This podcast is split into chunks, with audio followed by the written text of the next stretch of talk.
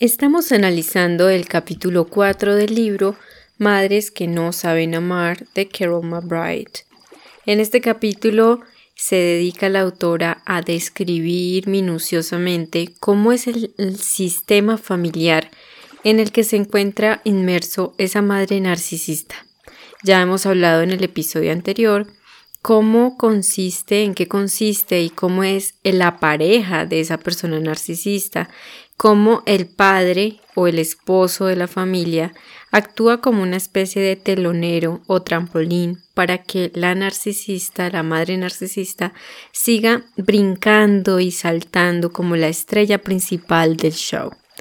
En este capítulo vamos a centrarnos ahora en eh, cómo es esa dinámica entre el sistema narcisista con los hermanos varones. En este caso de que tú tengas un padre varón narcisista y seas hombre, pues también podrás analizarlo en sentido contrario hacia las hermanas mujeres.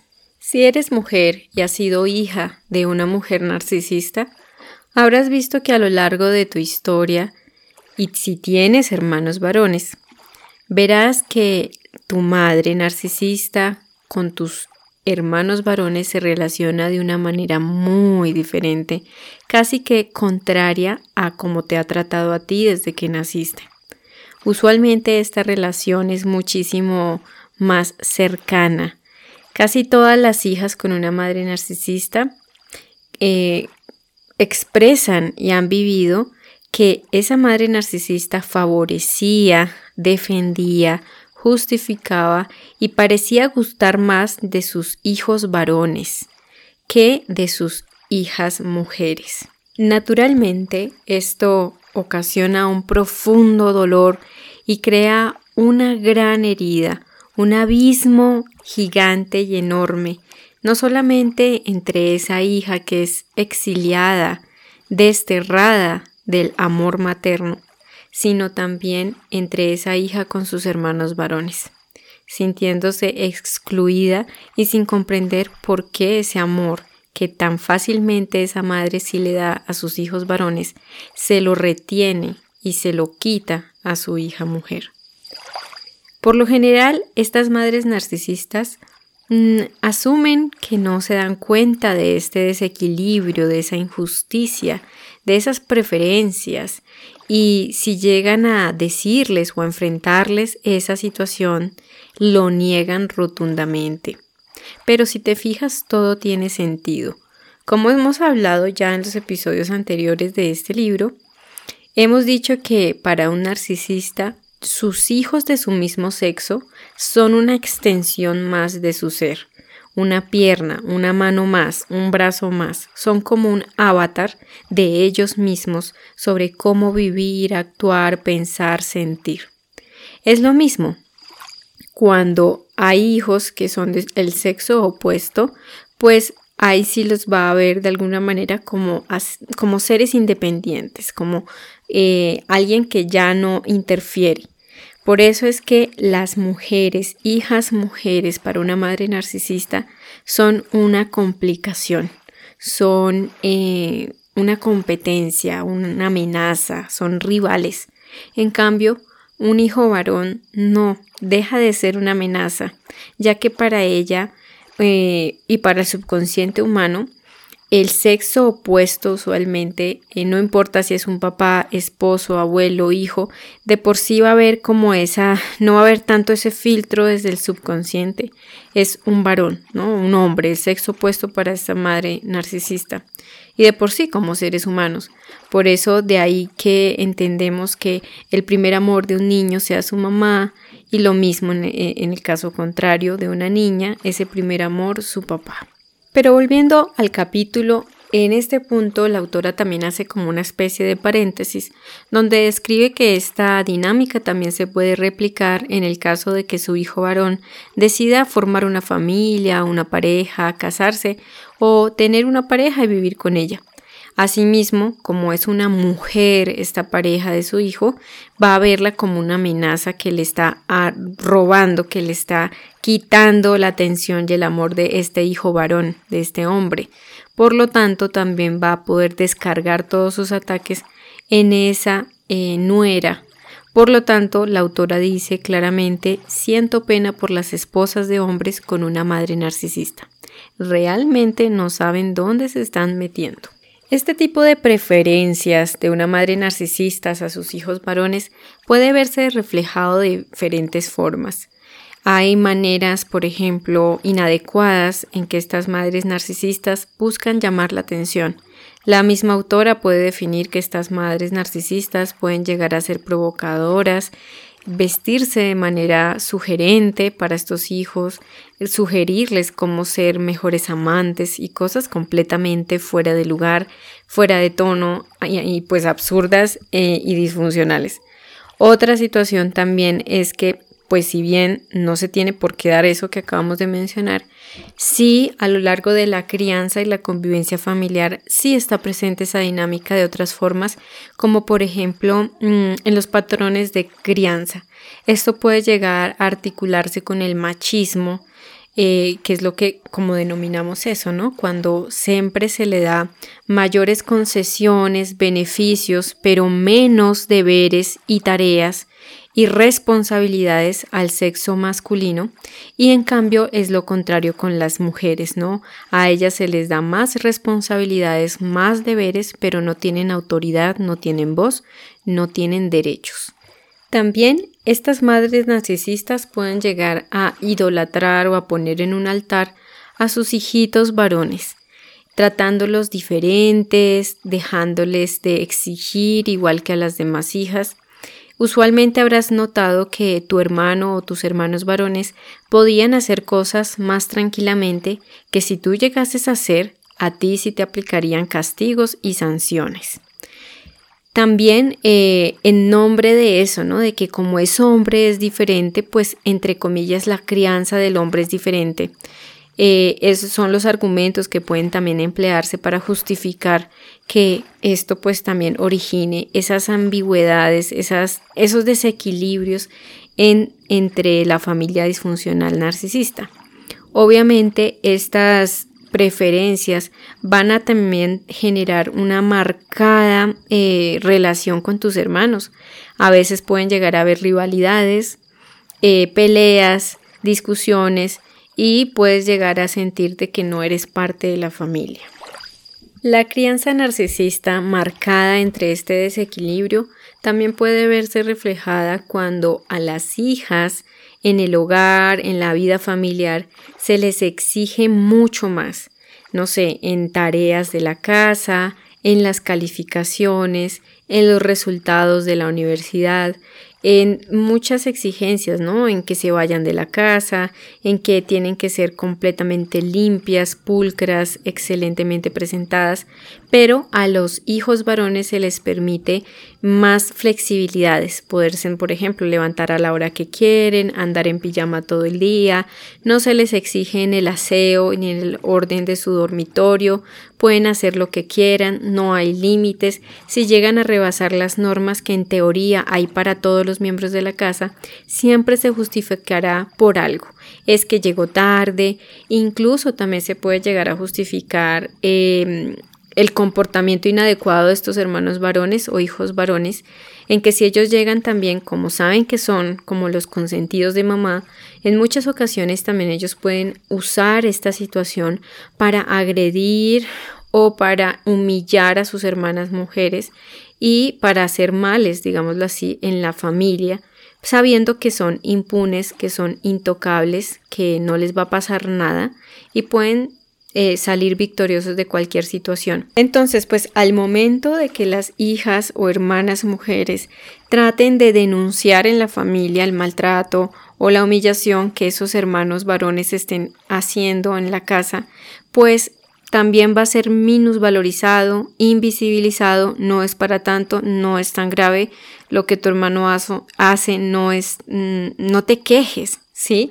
Incluso yo he sido testigo y he podido observar cómo estos adultos disfuncionales llegan a decirle a las mismas niñas o a las jóvenes señoritas, pues es la culpa de ustedes, es que tú contestaste mal, es que tú gritaste, o sea, siempre la culpa va a recaer en la mujer y el hombre, pues él tiene todo el derecho de actuar así porque pues es que lo provocaste, es que tú lo gritaste, lo siento mucho, pues quien te manda, ¿no? pues, sóbate sola, mira a ver qué haces, lo siento.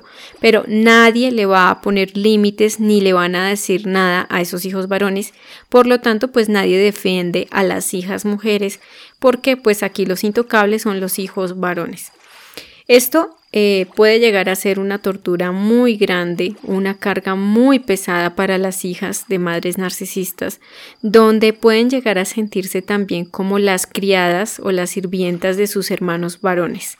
En muchas ocasiones la madre narcisista pone a las hijas al servicio de los hermanos varones, donde ellos como hombres, como jóvenes o niños que están creciendo, se están formando supuestamente, pueden hacer cosas por ellos mismos divinamente, pero la madre narcisista va a poner a sus hijas mujeres a que se sometan para que ellas sean las sirvientas de sus hermanos, para que les tiendan su cama, les hagan su comida, como si se fijan niños grandes, eh, bebecitos malcriados por su mamita, hijos de mami, como se llama, el niño de mami, el niño de mamá consentido, donde pues son las hijas que tienen que asumir no solamente sus tareas como hijas, sino también asumir el rol y las responsabilidades que también deberían de tener sus hermanos varones.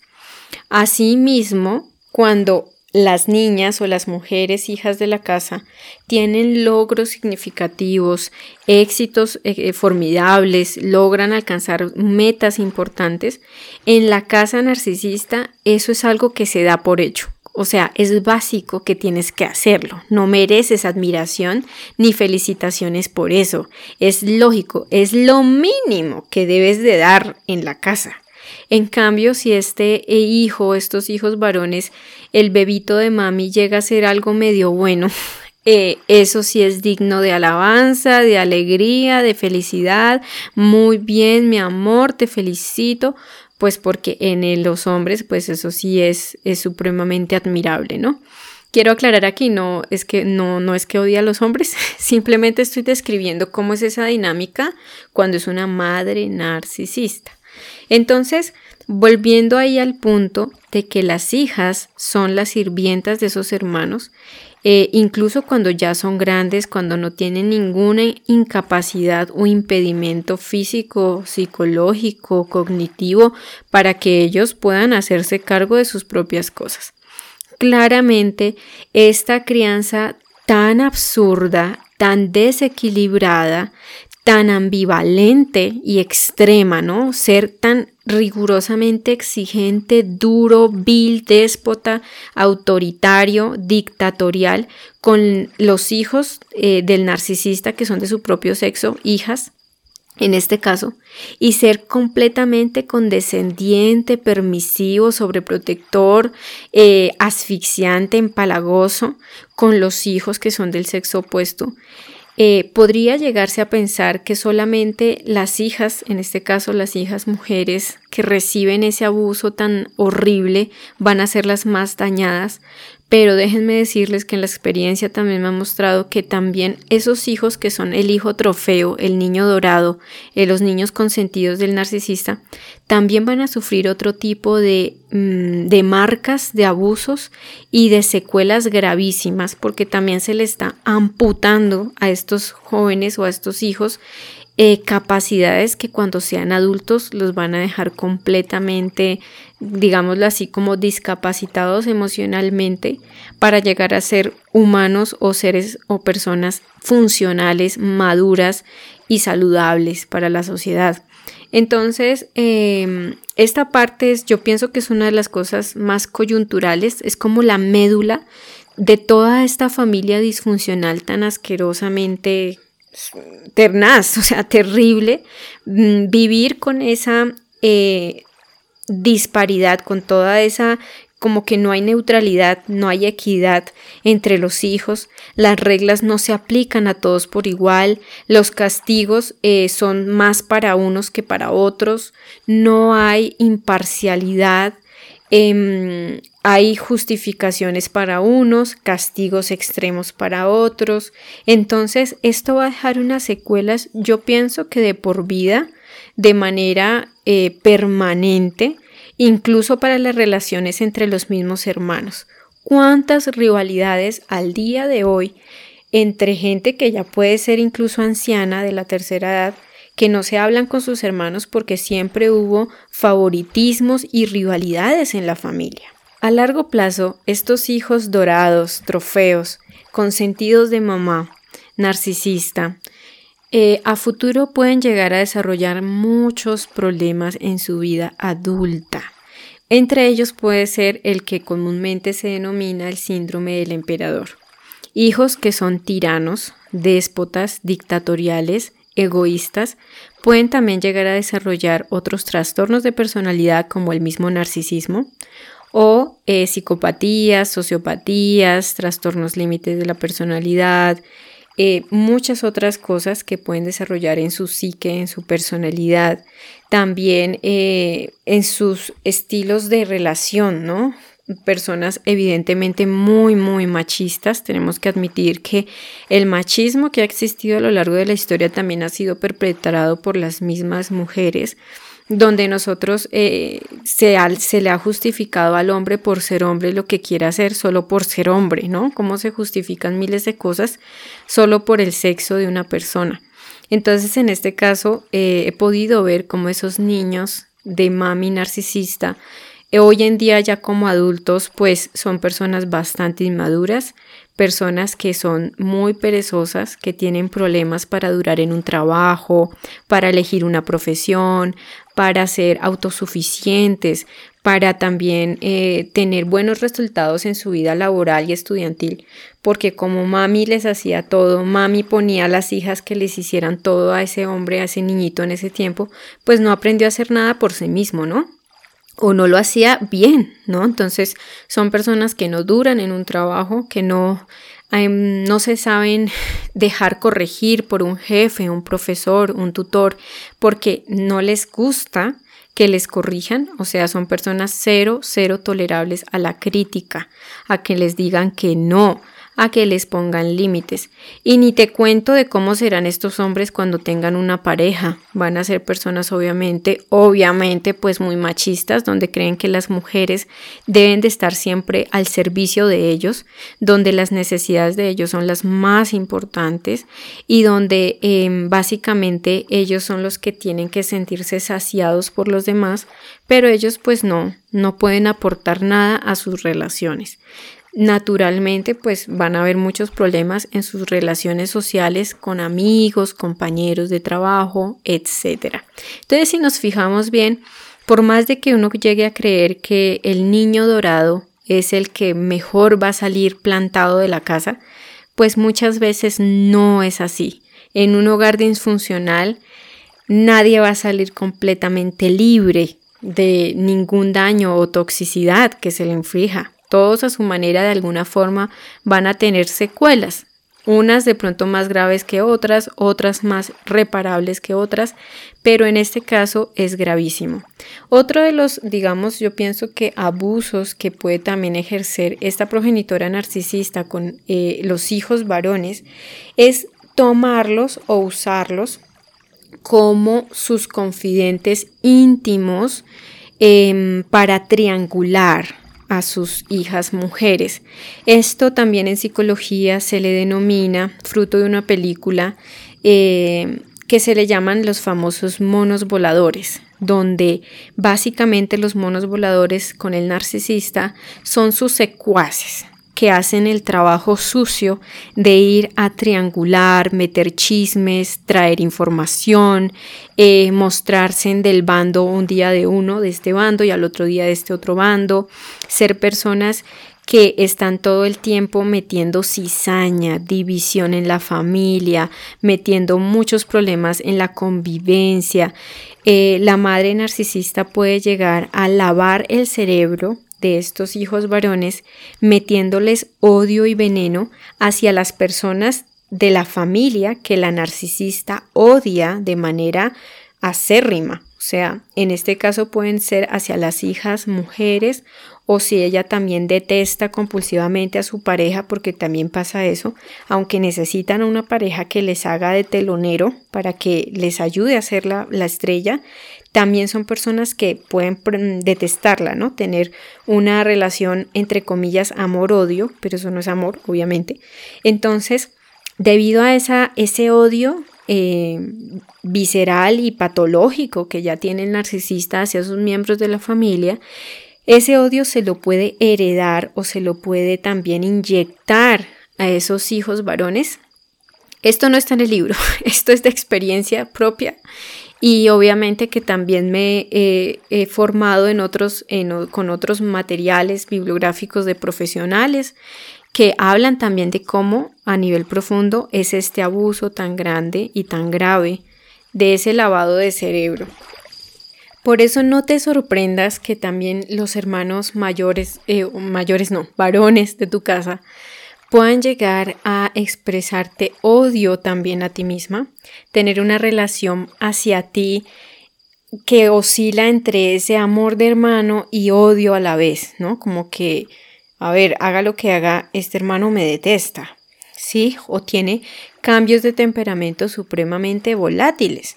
Y es precisamente por ese lavado de cerebro donde también la madre narcisista toma a su hijo varón como para que le haga también de esposo emocional, la contenga emocionalmente, le dé sostén, apoyo, la escuche, validación, porque como para ella nunca va a ser suficiente para el narcisista el amor que le dé una pareja, para, para el narcisista nunca es suficiente la atención que le lleguen a dar, siempre va a mirar a quién más pone de tapete para que le atienda.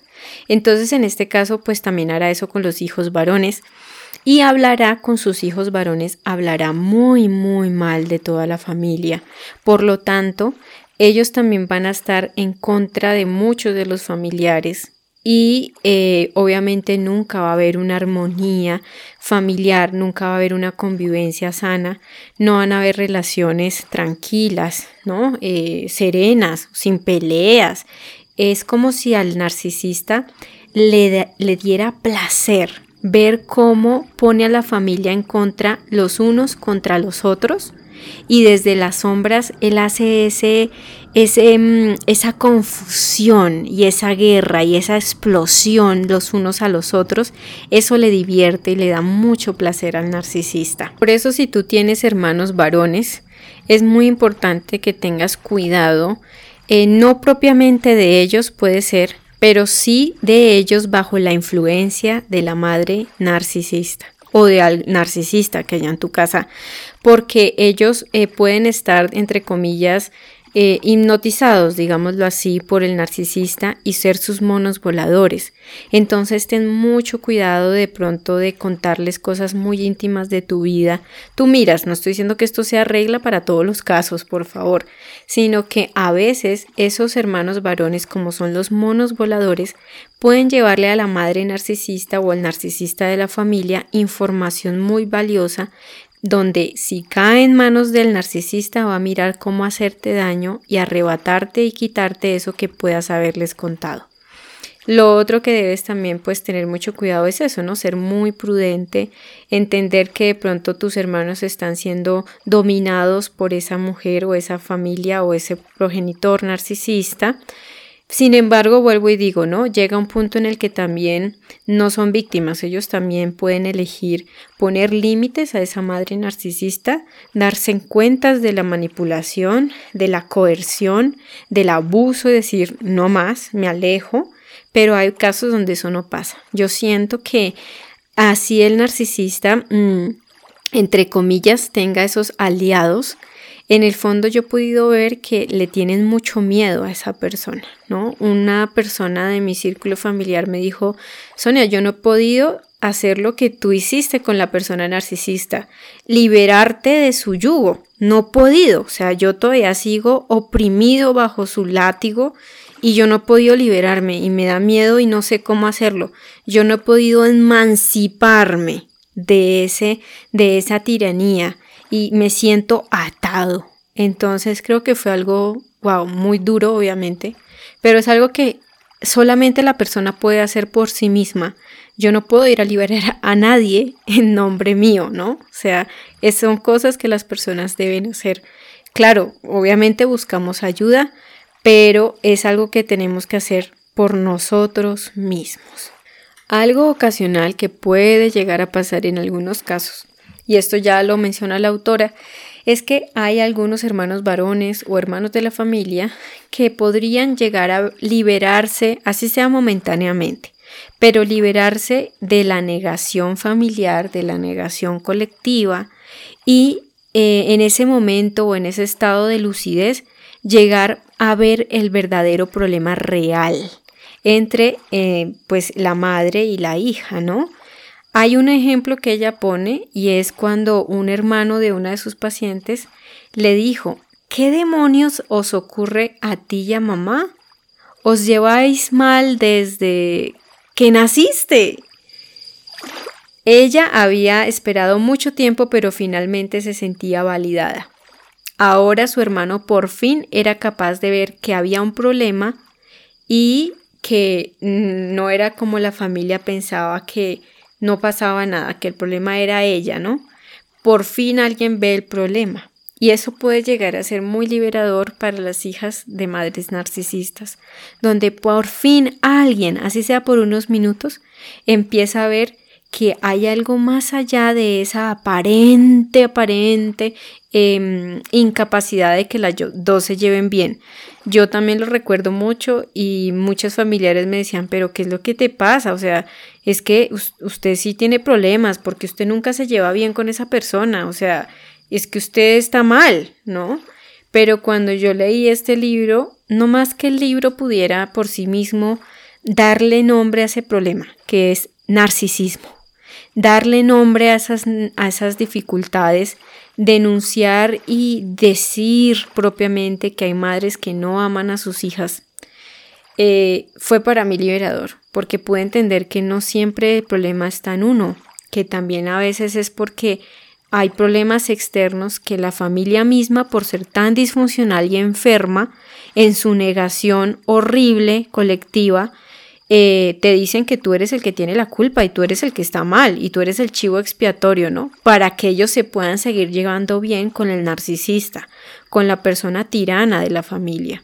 Entonces, bueno, pues este ha sido mi análisis del día de hoy, comentando el libro y también añadiendo cosas de lo que yo he vivido, de lo que he visto en otros lugares también, en otras fuentes también de otros terapeutas, que me parece muy interesante y espero que para ti también te sea igual de edificante y liberador. Te quiero dar infinitas gracias por tu tiempo en haberme escuchado hoy. En el otro episodio seguiremos analizando ya para ir, creo que concluyendo este capítulo 4 y hablaremos de qué pasa con las hermanas mujeres en tu familia donde hay un narcisista qué es lo que sucede, cómo es la dinámica eh, propiamente ya entre las mujeres, aunque lo hemos descrito en otros capítulos, pero aquí vamos a centrarnos un poquito más en eso. Entonces te espero para el otro episodio, gracias de nuevo y nos seguimos escuchando aquí en Píldoras Ataraxia. Conoce mucho más sobre mente y relaciones sanas en el canal de YouTube Sonia Ataraxia y encuéntrame en Instagram como Sonia-Ataraxia. Gracias, muchas gracias por escuchar Sonia Ataraxia.